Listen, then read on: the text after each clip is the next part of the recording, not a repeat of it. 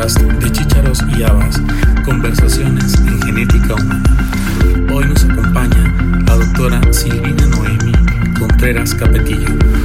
Silvina es médica genetista certificada y trabaja como profesora investigadora de tiempo completo en el Centro de Investigaciones Regionales Dr. Hideyo Noguchi y es médica adscrita al Hospital Agustín Orán en la ciudad de Mérida, Yucatán y pertenece al sistema de salud del estado de Yucatán. Hoy hablaremos de infección del virus Zika en mujeres embarazadas en la península de Yucatán.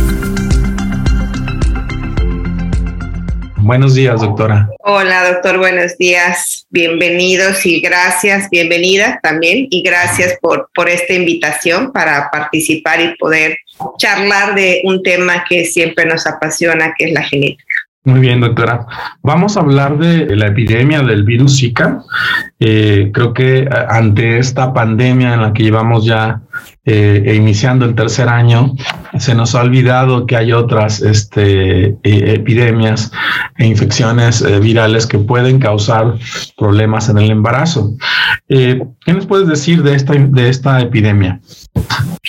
Bueno, la realidad es que el virus Zika como muchas infecciones, llegó para quedarse y que es una de las, eh, de las de los cuidados que tenemos o que se debieran de haber añadido a lo que es la vigilancia de las mujeres embarazadas, porque es un virus que potencialmente puede ocasionar defectos congénitos. Y ante esa ruta en las áreas endémicas, como es por ejemplo la península de Yucatán, eh, las personas que trabajamos en el área de la salud, pues siempre debemos tener pendiente a ese virus y pendiente ese tipo de vigilancia eh, en, en, las personas en esta etapa de la vida, en etapa reproductiva y cuando están cursando por un embarazo.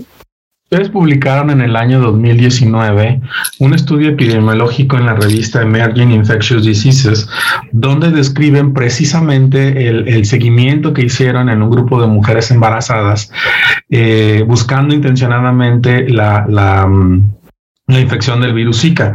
Me parece primero un, artículo muy interesante, un abordaje prospectivo y que permitió en términos muy concretos definir eh, cuál era el impacto que tiene eh, o que tuvo en ese momento esta infección. ¿Qué nos puedes decir de ese estudio, doctora?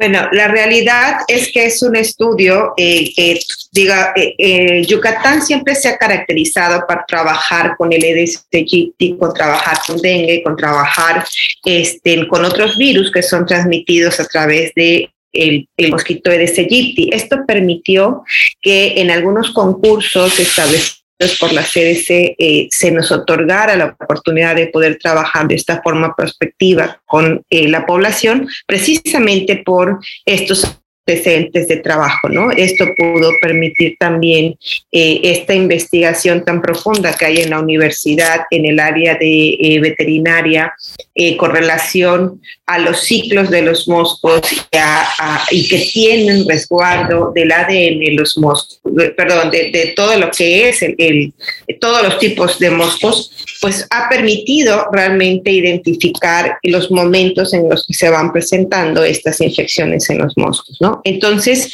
eh, cuando se empieza esta epidemia del Zika, entonces empezamos a trabajar con eh, las mujeres embarazadas que siempre fueron el foco rojo, el foco rojo por eh, los defectos congénitos que se estaban encontrando y la realidad es que pues todas las parte, toda la parte médica, toda la parte clínica nos basábamos en lo que estaba diciendo la CDC a partir de las investigaciones de Brasil y de Colombia.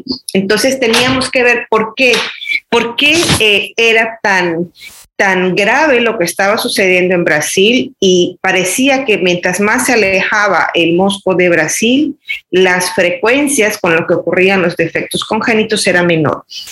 Hay muchas respuestas que todavía no tenemos, ¿no? Entonces, lo que empezamos a hacer era ver cómo se está comportando este virus en nuestra comunidad y lo que íbamos haciendo era vigilar a las mujeres embarazadas. ¿Por qué teníamos que vigilarlas? Porque sabíamos que un gran porcentaje de población, que estábamos hablando de más del 50%, no iban a presentar síntomas. Entonces, eh, el hecho de que no presentaran síntomas no las eximía de tener hijos con defectos congénitos, ¿no? Y entonces esa fue eh, la meta de poder seguir a esta población que al final fueron 884 familias, que era un total de casi 4.000 personas que estábamos vigilando, porque se vigilaba tanto a la mujer embarazada como eh, los casos potenciales que habían eh, dentro del mismo hogar, ¿no? los factores de riesgo. Y este, este trabajo, realmente la cabeza del trabajo fue la doctora Norma Pavía eh, Ruz y el doctor Pablo Manrique, que pues bueno, él es un exponente internacional en la investigación del Mosco Aedes aegypti. Muy bien, doctora. Algo que me llamó la atención del artículo es que tomaron eh, población particularmente de Mérida, Progreso y Ticul. Y, la pregunta aquí es, eh, supongo que está basado precisamente en esto que nos comenta, en el andamiaje epidemiológico que ya tenían previamente establecido, pero este, me imagino que es también una muestra que representa prácticamente a toda la población del estado. Eh, la realidad es que la distribución de los moscos eh, tienen hotspots. En Mérida no fue cualquier población de Mérida, sino fueron las poblaciones, eh, las, las colonias que tenían mayor tasa de producción de moscos y que tienen años de seguimiento y que tienen este, mecanismos para captar, porque en este artículo, en este proyecto, eh, cuando se detectaba un, un, caso índice, había un grupo de epidemiología que iba a las casas, que aspiraba a los moscos y que fumigaba las casas y fumigaba casas cercanas, porque teníamos que tener un cerco y evitar que si ya había un caso, hubieran más moscos que se estuvieran infectando y entonces que se siguiera propagando la, la infección. Entonces sí era un trabajo muy, muy grande y entonces se las regiones donde había eh, más tasa de, producción de moscos y más vigilancia se tenía que tener en esos hotspots. Entonces no fueron al azar, realmente no era representativa en, eh, en el aspecto de toda la población, pero sí en, las poblaciones donde la densidad de personas es mayor, pues hay más probabilidad de que esto se pueda estar transmitiendo, ¿no? Entonces, en las casas, por ejemplo, el norte de la ciudad, que son casas muy grandes, que son casas que generalmente tienen aire acondicionado, nos esperamos que la cantidad de moscos sea menor. Entonces, por eso se fueron escogiendo estos hotspots, ¿no? De hecho, hay un programa que se lleva que se llama eh, Casas Libres de Aedes entonces que tiene muchísimos años de investigación y es como que se agarró ese estudio para continuar con este. Y bueno, vaya que encontraron resultados muy, muy interesantes también. Ustedes siguieron 115 mujeres en este estudio que se inició en julio del 2016 y terminó en agosto del 2017. Y, y, también hicieron una estimación de las semanas epidemiológicas en las cuales hubo el contagio y las, eh, los momentos de mayor riesgo para este contagio. Ustedes reportaron una incidencia acumulada en esta corte de punto 31, pero lo que usted mencionaba también es muy interesante. Eh, casi la mitad fueron asintomáticas. Ustedes tienen una tabla donde presentan las manifestaciones clínicas y pues prácticamente la mitad solo tuvo ninguna o uno de, los, de los síntomas clásicos de la infección. Entonces creo que esto resalta el trabajo de un abordaje epidemiológico para una detección temprana. Para mí este estudio me, me resalta mucho esa importancia y creo que debería haber más trabajos de este tipo en el resto del país. Por supuesto, sobre todo porque las estadísticas que estábamos utilizando de la población como Brasil y Colombia.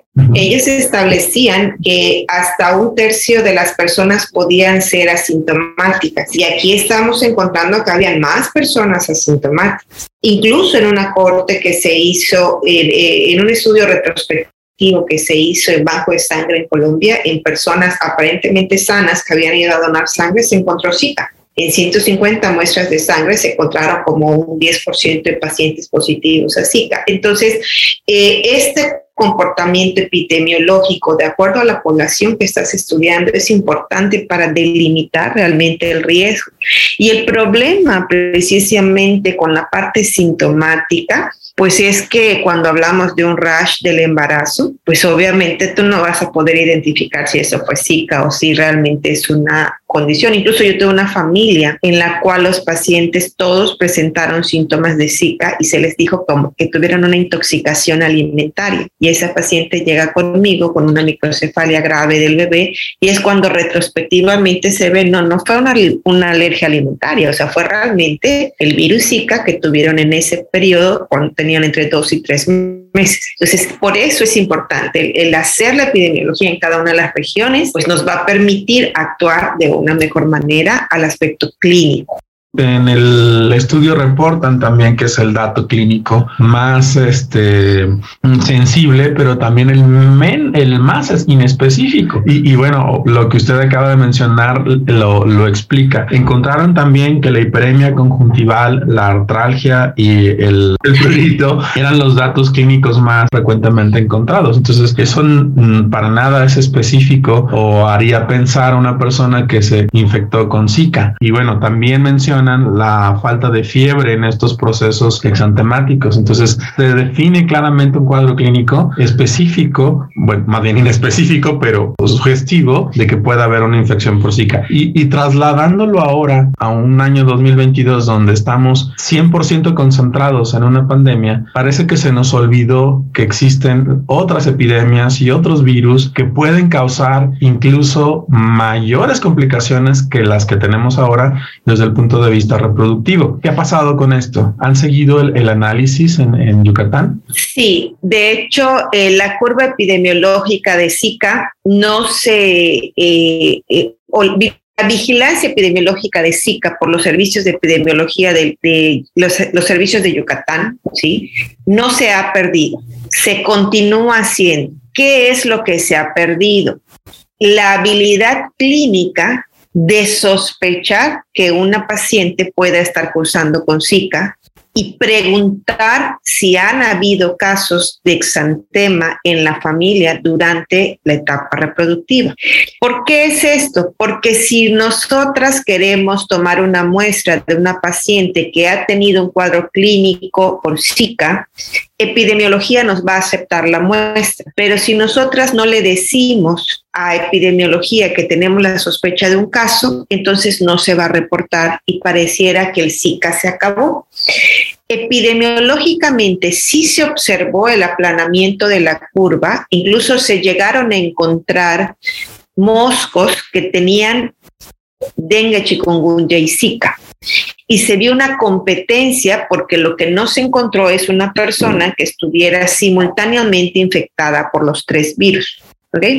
Entonces, eh, estas son las, las investigaciones que continúan. Aquí este grupo del doctor Pablo Manrique y la doctora Norma, que está trabajando ahorita con Emory, por ejemplo, una nueva forma de rociado en la casa para eh, potenciar eh, para que haya con menos recursos podamos tener eh, más beneficio de no tener la presencia del mosco, ¿no? Entonces, pero la realidad es que sí nos hemos encontrado pacientes. Yo desde el aspecto de defectos congénitos eh, tengo una paciente que incluso se está generando el reporte que salió positiva a COVID y salió positiva a Zika.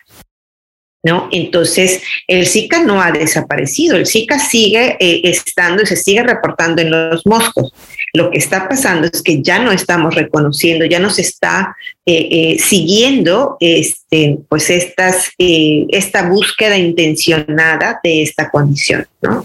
Seguimos teniendo pacientes que nacen con microcefalia, que nacen con características típicas de la condición de Zika, que incluso se mueren estos pacientes, pero que ya no hubo la oportunidad diagnóstica debido a que se detectó posterior al nacimiento quizás sea, ah, bueno, atrevido decirlo, pero tomando en cuenta la, pandemia, se pudiera atribuir un efecto teratogénico de Zika a, a una infección por coronavirus.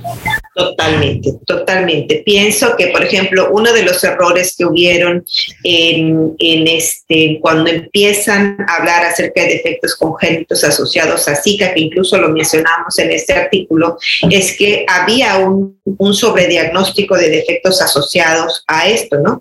Por ejemplo, un artículo muy especial que era una, una paciente que se, la primera vez que se asoció hidrops a eh, la infección por virus congénito por Zika pero era una paciente mujer con hidrops, donde la mamá había tenido un antecedente este, de rash y de exantema en el cuadro clínico, pero no se le hizo cariotipo. Y sabemos que esto es lo primero que debemos de pensar, por ejemplo, es un síndrome de Turner. Aunque estaba en el periodo epidemiológico, el no cumplir con todos los estudios, pues bueno, se pudo haber atribuido unas características clínicas inadecuadamente apropiadas. A mí me tocó ver durante el seguimiento de estas mujeres, también tuvimos eh, la vigilancia de los niños que nacían con defectos congénitos y tuvimos un caso de una mujer que salió positivo a Zika, que tuvo un, producto eh, mujer con hidrops que resultó ser un síndrome de Turner. Entonces, realmente, pues, ¿cuánto podías atribuirle la pérdida gestacional al, al Zika o atribuírselo al hidrops que estaba presentando ese paciente? Entonces, cuando eh, no se trabaja en esta forma multidisciplinaria, pues a veces podemos cometer errores de decir, bueno, coronavirus podría estar eh, condicionando defectos congénitos cuando realmente haya otra infección que pudiera explicar más las patologías. Hablando del de, efecto teratogénico de Zika, el artículo de ustedes menciona que no encontraron realmente eh, evidencia de de afectación eh, en los pacientes. Y e interesantemente, de todos los, los 115 embarazos, hubo solamente un caso de microcefalia, pero fue en una mamá que no tuvo Zika. Entonces, eso me llama la atención y también volvemos a uno de los comentarios que hizo al inicio de la entrevista, donde todavía no se sabe por qué en Brasil el efecto teratogénico fue más catastrófico y, y, y en el resto del mundo afortunadamente no ha ocurrido. Y este artículo eh, refuerza esa teoría. ¿Qué hipótesis tienen en relación a, a, al, al menor efecto teratogénico en, en su población? Bueno, hay realmente eh, eh, muchas explicaciones potenciales. Por ejemplo, en este paciente que encontramos microcefalia, que la mamá no había tenido Zika, sorprendentemente la abuela materna tenía microcefalia. Entonces, eso todavía fue más extraño, ¿no? Incluso tuvimos una paciente que había nacido, en el también salió un pseudopompe, ¿no? Entonces, en, en una corte tan pequeña encontramos realmente otras condiciones genéticas, tuvimos un caso de gastrosquisis, ¿no? Entonces, que realmente cuando no se lleva la epidemiología de defectos congénitos, que este es un grave problema que tenemos en el país, pues precisamente no sabemos cómo distribuir las etiologías y los verdaderos riesgos de estas condiciones. Ese fue uno. El otro punto que ocurrió en esta corte es que todos los hogares de las mujeres que participaron cuando entraron al, al, al grupo de trabajo y por cuestiones éticas, lo primero que se hizo fue fumigar sus casas y obtener a los moscos porque más allá de lo que debíamos de investigar, teníamos que protegerlas, ¿no? Entonces, esto fue un sesgo para que no encontráramos tantos casos positivos como se Incluso a todas estas familias se les estuvo dando clase con respecto a cómo prevenir la infección por Zika, incluso se les dio termómetros, se les dio condones, porque una de las cosas que decía el CDC es que las mujeres con, eh, que estaban en edad reproductiva en ese periodo epidémico debían de utilizar preservativo para evitar una transmisión sexual del Zika. Entonces, todos estos sistemas también hizo que tuviéramos muchas pacientes que tuvieron su infección en el segundo o tercer trimestre, que también posteriormente se encontró que tenían menos probabilidad de que hubiera una transmisión placentaria y que entonces presentaran los síntomas. Entonces, hubiera muchos sesgos de por qué no estábamos observando estos defectos congénitos. Cuando nosotras estuvimos encontrando defectos congénitos típicos de Zika y teníamos la oportunidad de hacer la prueba en líquido amniótico o en placenta o en líquido cefalorraquídeo, encontrábamos el virus, ¿no? O sea, estábamos hablando de infecciones que ocurrieron en primer trimestre y encontrábamos el virus en el post-nacir, ¿no? O en el nacimiento.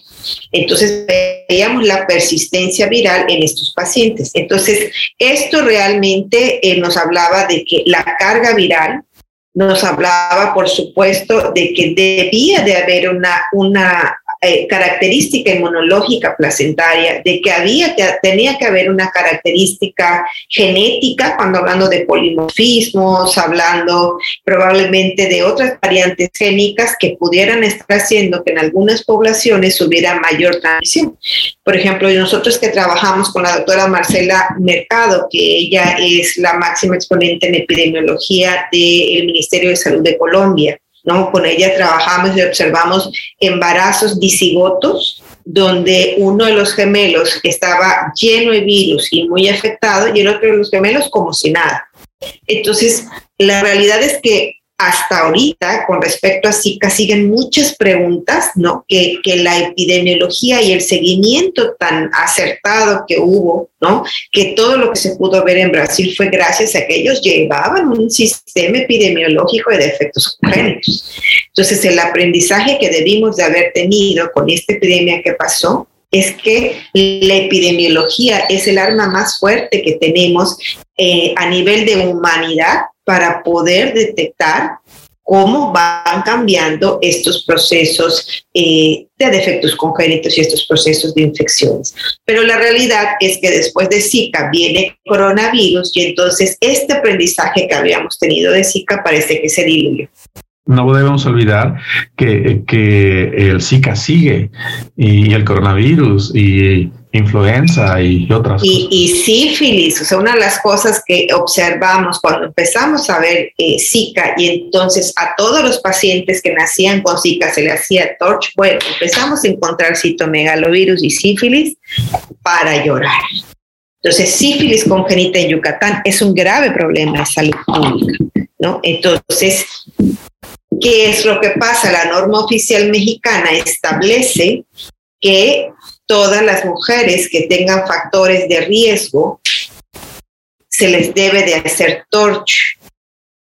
El problema es que el personal médico no considera que todas las mujeres estamos en factor de riesgo precisamente por la masculinidad que normaliza que los hombres no utilicen preservativo y que tengan múltiples parejas sexuales. Y entonces cuando se interroga por el personal de salud el número de parejas sexuales, se le pregunta a la mujer, pero nunca se le pregunta a la pareja el número de parejas sexuales. Y entonces no se estaban realizando los torch. De hecho, no se realizan de rutina. Y entonces estamos teniendo pacientes con datos clínicos de infecciones de transmisión sexual sin que hayan sido detectados en el embarazo temprano. Y eso también es algo que se nos ha olvidado en este contexto de, la pandemia. Ya empiezan a haber algunos visos de, feminismo en su plática que los vamos, a, retomar en la segunda parte. Pero antes quiero llamar la atención hacia un artículo más reciente que acaba de ser el año pasado en la revista Frontiers in Medicine sobre un reporte de caso de artogriposis en un síndrome de Zika congénica y nos lleva exactamente al polo opuesto de lo que estábamos discutiendo, de que la infección por Zika no causaba malformaciones graves, pero luego eh, eh, la publicación evidentemente habla de que sí lo hay. Cuéntenos de ese caso, por favor. Bueno, ese caso fue muy dramático, ¿no? Ese caso eh, era una, una mamá que había tenido los datos clínicos de Zika y, además ella estuvo mal el, con esos datos clínicos y es cuando se da cuenta que está embarazada. ¿no? En el momento en que ella tiene la infección a los dos meses. Y esta, este paciente, todos los pacientes que nosotras detectamos con Zika congénito fue a partir de los defectos congénitos. No fue durante el embarazo y que se detectaron defectos congénitos y entonces luego nacieron. No, fue al momento del nacimiento con las características clínicas de Zika. Entonces, esta paciente, eh, eh, cuando llega conmigo, ya era un embarazo a término, incluso, pues bueno, cuando vemos el ultrasonido, el ultrasonido llega conmigo por los defectos congénitos que se habían detectado en el diagnóstico prenatal, no por sospecha de Zika. Posteriormente se hace la sospecha de Zika, pero una de las cosas en este caso es que una de las hipótesis que había con Zika es que ocasionaba alteración vascular.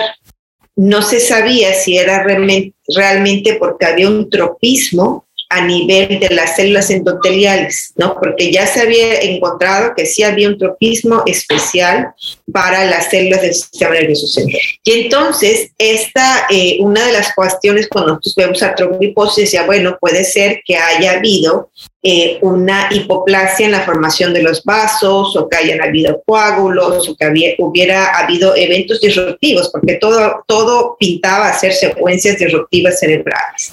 En este caso en especial, una de las hipótesis que tuvimos es precisamente que hubiera habido oclusiones vasculares.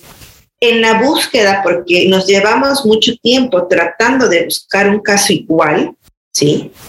No hemos encontrado una patología que pueda explicar como un brazo evanescente un brazo que se había detectado antes en diagnóstico prenatal y que al momento del nacimiento no estaba y que además se hizo búsqueda de cavidad, se hizo búsqueda de todo, todo el área quirúrgica de algo que se nos hubiera pasado, incluso posterior a la limpieza de cavidad se le hizo una radiografía para buscar dónde estaba ese segmento de brazo y no se encontró.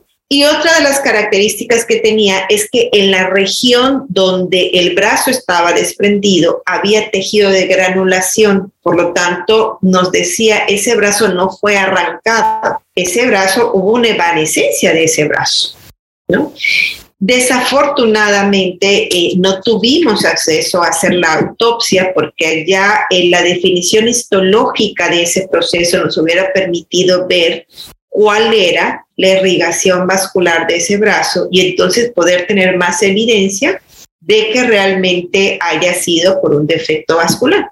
Pero hablando con la doctora Cintia Moore, que es eh, del CDC y la, eh, la que eh, recapituló toda esta parte este, dismorfológica de lo que era Zika, pues ella refería, cuando tenemos un caso aislado, eh, la realidad es que no nos da tanta información de que si puede estar relacionado o no con estos defectos, ¿no? Incluso, por ejemplo, en un paciente que tuvimos con defecto neural asociado a Zika, una de las hipótesis es si era realmente asociado o no a Zika, eh, porque aunque sí Zika interrumpe la vía del ácido retinoico que se asocia precisamente al proceso de neurulación, la realidad es que Yucatán es la segunda población más prevalente en defecto tubo neural. Entonces no sabe si realmente están coincidiendo eh, dos eventos en la misma persona. Entonces, al final, este caso eh, de la artrogliposis se, se lanza a la investigación precisamente por si otras personas hubieran observado algún evento, a lo mejor de algún dedo o a lo mejor de algún muñoncito, y que realmente pudiera coincidir a una guía de investigación con relación a la parte vascular, que, este, que pues bueno, todavía sigue como una hipótesis. ¿no? Me parece que esto también es lo, relevante de la publicación de un caso clínico el, poder establecer nuevos patrones y nuevas hipótesis en relación a la, a la fisiopatología.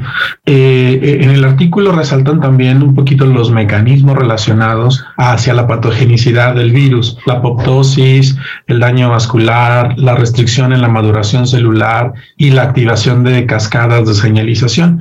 Y evidentemente también la característica principal de este síndrome, de, esta secuencia de disrupción fetal, eh, cerebral fetal, es la más conocida de, los mecanismos, pero eh, la postulación de esta hipótesis también es interesante y obviamente el, que aparezca por ahí un nuevo reporte que, que refuerce esta, esta propuesta, pues le dará mayor valor del que ya tiene esta publicación. Y aquí quiero resaltar eh, dos, mm, dos situaciones relevantes con usted, doctora. Uno es la publicación de un trabajo mm, de seguimiento epidemiológico en, en grupo y el segundo, el poner atención en estos casos que también tienen la misma importancia que la publicación de un trabajo epidemiológico. Y creo que esto es también una, una función o una atribución que debemos tener en cualquier área de la medicina. La publicación de los hallazgos que tenemos no importa qué tan relevantes o poco relevantes consideremos nosotros que pueden ser. Y creo que ese también es una es un mensaje y una lección para todos nosotros. Cualquier cosa que veamos que puede ser interesante, no la desdeñemos antes de publicarla. Hagamos el esfuerzo por publicarla y veamos el resultado después. Sí, totalmente. Y, y además como clínicas es lo que lo que más deberíamos de hacer. Por ejemplo, una de las cosas que a mí me pasa con mis pacientes es que siempre la pregunta es, bueno, ¿y qué va a pasar?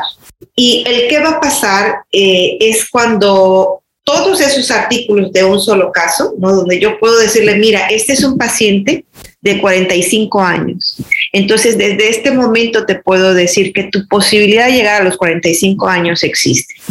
Y este paciente tuvo esto, esto, esto y esto, y este paciente tuvo esto, esto y esto y esto. Entonces, bueno, en este rango nos podemos mover.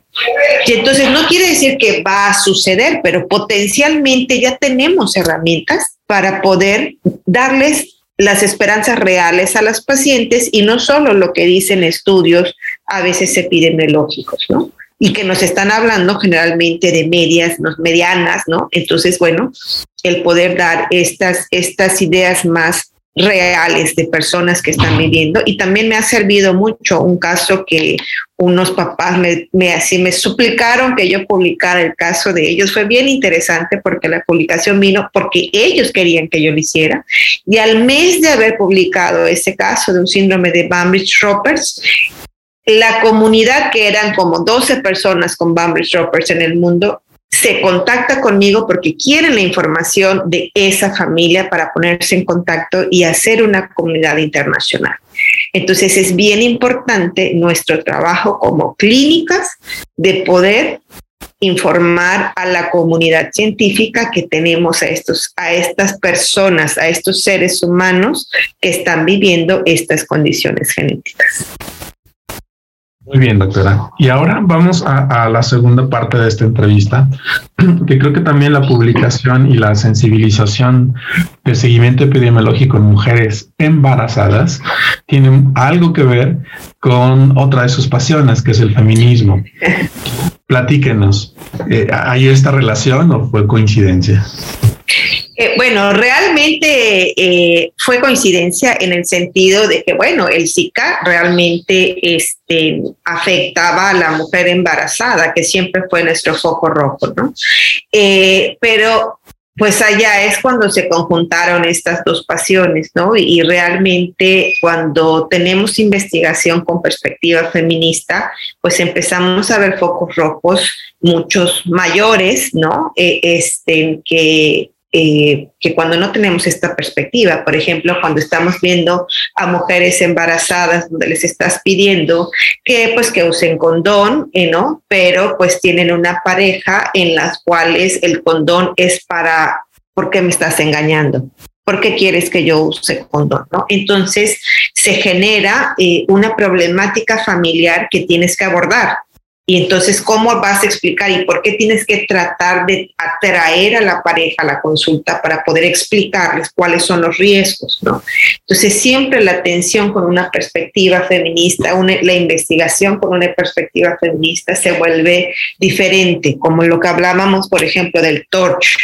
¿no? Si tú no estás investigando a las parejas, pues obviamente no estás viendo los riesgos, ¿no? O por ejemplo, me pasa mucho en las historias que les digo yo a los estudiantes. Me dicen, edad de la madre 16 años. Y le digo, ¿cuál es la edad del padre? Porque aquí en tu historia clínica no está. Vas ahorita y le preguntas cuántos años tiene el papá. Y van y le preguntan, ¿qué edad tiene? Y regresa, doctora, tiene 31 años el papá. Y tú dices, a ver, espérame, entonces esto es una violación porque él tiene 31 y ella tiene 16. Ella tienes que llamar en este momento a Prodemefa mientras nosotros estamos reclutando a esta paciente para un proceso de investigación por Zika. ¿no? Y entonces se vuelve ya un trabajo todavía más amplio porque tú tienes que tratar a todas las esferas que están involucrando a esta paciente. Porque incluso para la decisión, una de las ventajas que tenemos en Yucatán es que la interrupción del embarazo por defectos congénitos es legal desde 1985. Entonces, esta búsqueda de pacientes eh, intencionada, pues era precisamente porque una de las problemáticas que hablábamos entre mujeres de Brasil y de Colombia es que las mujeres con hijos con defectos congénitos por Zika empezaron a ser abandonadas por sus parejas.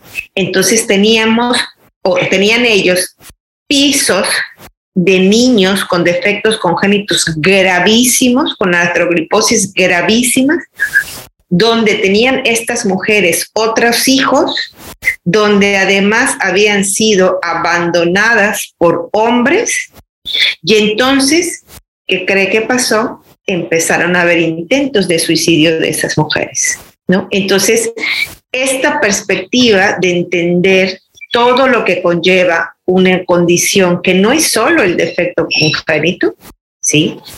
Es lo que nos toca abordar desde la parte clínica y las redes de apoyo las tenemos que hacer desde la parte clínica, ¿no? Entonces, fue coincidencia, pero fue una bonita coincidencia. Muy bien, eh, eh, y creo que, que, más que coincidencia también es este la atracción a, a, esa a esa coincidencia. Yo, yo he seguido su trayectoria, doctora, y estoy seguro que usted es una feminista eh, en todo el sentido, en toda la extensión de la palabra.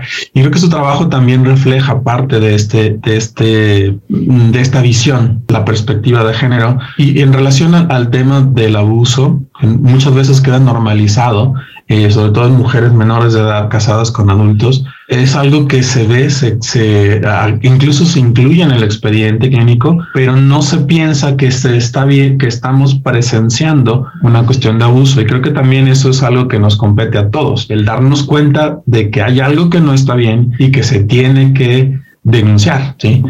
Y, y, la labor que usted hace junto con otras mujeres en el campo de la genética nos permite darnos cuenta, racionalizar esa esa normalización y cuestionar por qué lo tenemos tan normalizado. En comunidades indígenas es muy común también ver este tipo de, matrimonios. Probablemente también lo vemos en las ciudades grandes, y, pero no lo, no lo cuestionamos. Y creo que eso, eso también es parte del, del trabajar en, en, conjunto todos y darnos cuenta de que podemos cambiar las cosas. Sí, sí, es que eh, quería yo platicarle un caso en especial de una paciente que tenía un, eh, hijo con eh, trastorno del espectro autista. ¿no? Entonces, eh, la importancia que tenemos nosotros en el área de genética de poder detectar y visibilizar estas problemáticas. Bueno, para no hacer tan largo el cuento, cuando hacemos microarreglos a ese paciente. El caso es que observamos que el ADN de este paciente coincidía en el 31% con el ADN igual que la mamá. O sea, hablaba de una hermandad entre el ADN de la mamá y el ADN del papá. Y entonces, ¿qué fue lo que descubrimos? Que cuando yo me acerco a la, a la mamá y le explico, mire, estamos encontrando las similitudes de ADN este, entre mamá y papá de este paciente. Y nos fuimos al árbol genealógico y le pregunté quién es el papá de este paciente. Y entonces ya en el secreto, porque al final ya solo éramos la mamá y yo, ya no había nadie en esa consulta más que ella y yo. Y entonces me confiesa, doctor, es que mi hermano me violó y él es hijo de esa violación. Entonces vean realmente si no hubiéramos obtenido ese estudio, no hubiéramos llegado a esa respuesta. Y en un país donde tenemos normalizado el incesto, donde tenemos normalizado la violación, por supuesto que vamos a ver enfermedades recesivas mayores, ¿no? Entonces, ¿cómo vamos manejando, cómo vamos analizando la consulta médica, cómo se va dando la relación entre las personas que tienes sentada enfrente de ¿no? Me acuerdo mucho de otra, otra familia que vi, donde yo le pregunté a la mujer, ¿usted alguna vez ha abortado? Y el hombre movió la mano y con la mano le puso la mano cercano a la boca a la mujer. Eso fue el símbolo de hacer silencio. Y entonces ella redireccionó la conversación. Entonces, toda esta simbología que se da dentro de la consulta médica te tiene que levantar alarmas de cómo y cuándo preguntar las cosas para poder obtener verdaderas respuestas y poder llegar a una respuesta diagnóstica. Pero esto es, son habilidades que vas adquiriendo en las reflexiones de la relación médico-paciente. Que, esto es la parte eh, de lo difícil, por ejemplo, cuando nosotros estamos estudiando y buscando síndromes que describe Europa, que describe Estados Unidos o Canadá, cuando nuestras problemáticas este, realmente son muy diferentes. Y cuando nosotros volteamos a ver a Brasil, cuando volteamos a ver a Colombia, donde están teniendo eh, problemas sociales como nosotros, entonces podemos ver que nuestro patrón de enfermedades también es diferente, ¿no? Que es una de las cosas que buscamos. Bueno, la regionalización de esto que estamos detectando a nivel internacional, cómo está ocurriendo en nuestra población. Por eso es tan importante que la población mexicana eh, pueda publicar, pueda hacer este tipo de investigaciones, porque nos vamos a llevar muchas sorpresas, ¿no? Por ejemplo, en el caso de hiperplasia suprarrenal congénita, que aquí en Yucatán tenemos una prevalencia de 1 en 4.462 comparado con 1 en 10.000 en el mundo.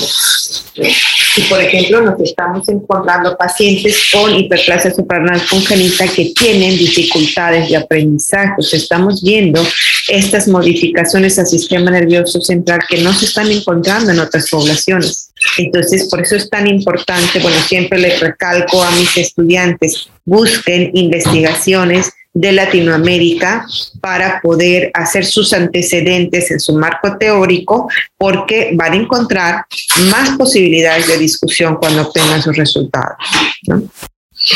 Así es, y eso también enriquece el, el aporte del conocimiento a una enfermedad ya conocida y con eh, diferencias regionales o nacionales, eh, no nada más para errores innatos del metabolismo, sino para cualquier enfermedad prácticamente que estemos revisando.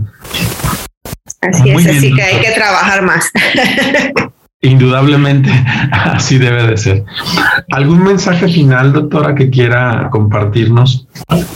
Pues la realidad es que hay que dejar de tenerle miedo a la perspectiva de género. Digo, nosotras como genetistas hemos, hemos tenido muchos ejemplos ¿no? de cómo, cómo estamos viviendo estas violencias en el área genética, porque al final trabajamos con una población vulnerable.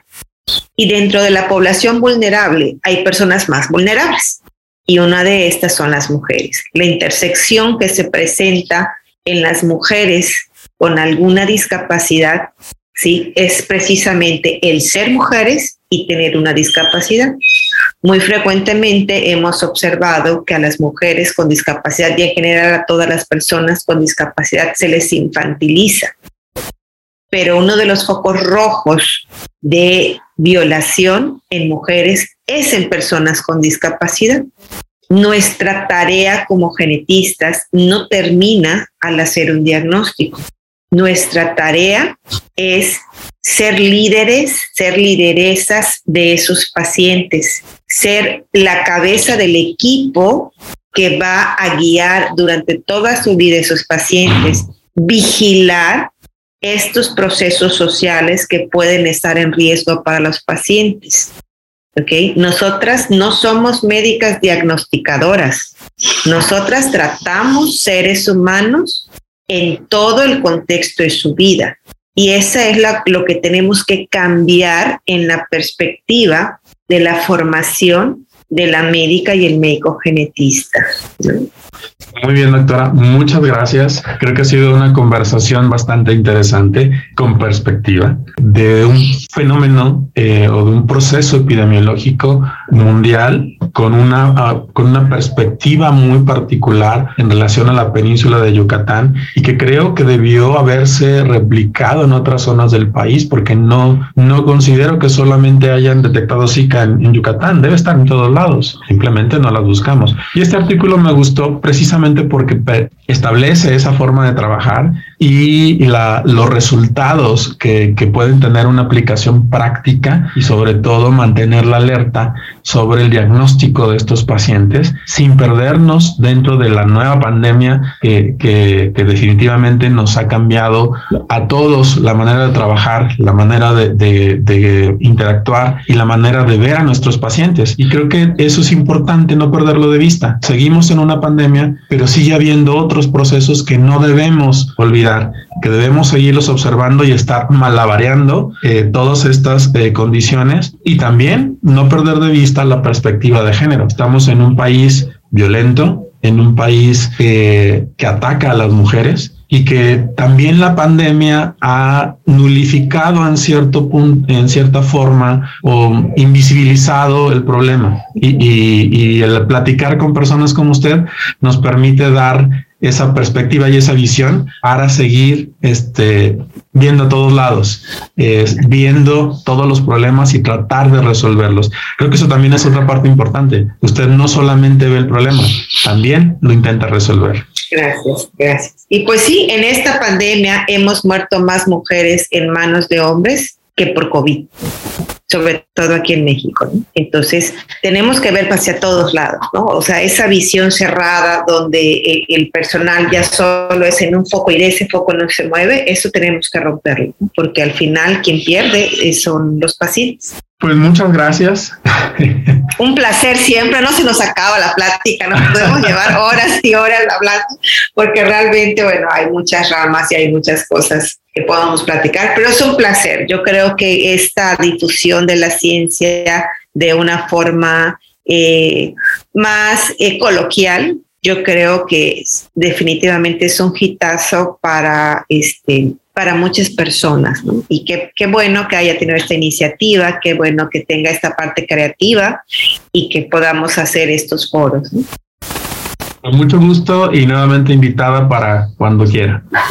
Ok, muchas gracias. Gracias, doctora.